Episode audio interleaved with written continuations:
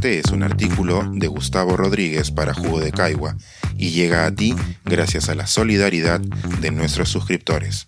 Si aún no estás suscrito, puedes hacerlo en www.jugodecaigua.pe. Compañeros poetas. Una reflexión sobre la valía que nos otorgamos. Compañeros poetas y escritores en general.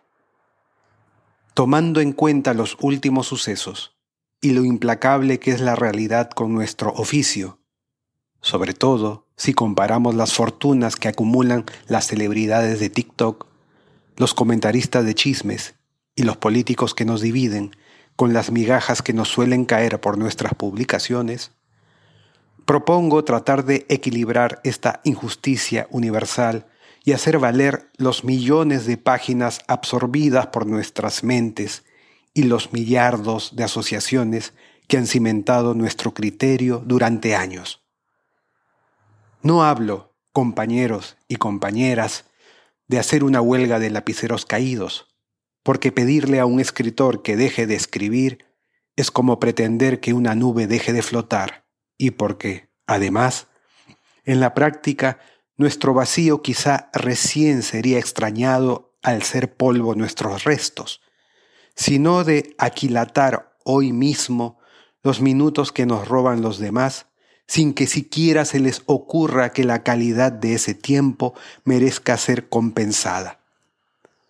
Hablo de esas llamadas para ser parte de mesas de discusión, de las invitaciones a escribir prólogos, de las participaciones que involucren horas de lectura, traslados y performance. Que no se nos tome por fenicios, ni que se nos imagine con un taxímetro titilando en el cerebro, aunque bueno fuera. Me refiero a instalar socialmente el obvio criterio de la contraprestación que nadie discute en otros oficios altas menciones se hacen de los escritores y en su nombre se bautizan calles, pero todo ello es una estratagema que, paradójicamente, pretende pagar con las palabras más vanas nuestras palabras más pensadas. Digámosle a los carpinteros que les pagaremos sus sillas con aplausos, a los mecánicos que a cambio de una jornada les recitaremos palabras, y a la pescadera que la plaza del frente algún día tendrá su nombre. Imaginen cuáles serán sus reacciones y juzguen hasta qué punto hemos sido nosotros mismos los cómplices de que la creación literaria se considere un portento cuando se trata de dar discursos, pero solo un pasatiempo cuando se trata de pagar por ella.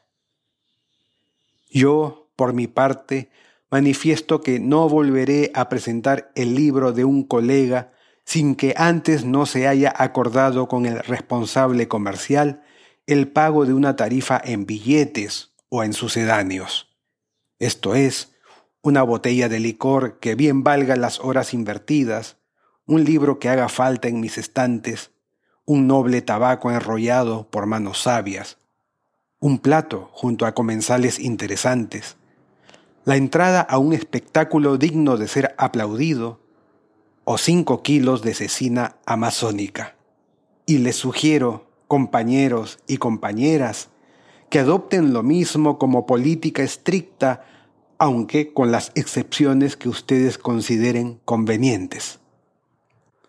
Así como la historia nos recuerda cada cierto tiempo que la libertad no es un don que venga con el cordón umbilical, y que a veces hay que ganársela alzando la voz, recordemos también que el respeto al trabajo intelectual jamás tendrá el valor justo en la mente de quienes se ganan la vida con la especulación. Ese derecho, compañeras, compañeros, compañeres, siempre habrá que ganárselo, porque nadie nos otorgará el valor merecido si nosotros mismos no somos capaces de dárnoslo. Pensar, escribir, editar, grabar, coordinar, Publicar y promover este y todos nuestros artículos en este podcast cuesta y nosotros los entregamos sin cobrar. Contribuye en www.jugodecaigua.pe barra suscríbete y de paso espía como suscriptor nuestras reuniones editoriales.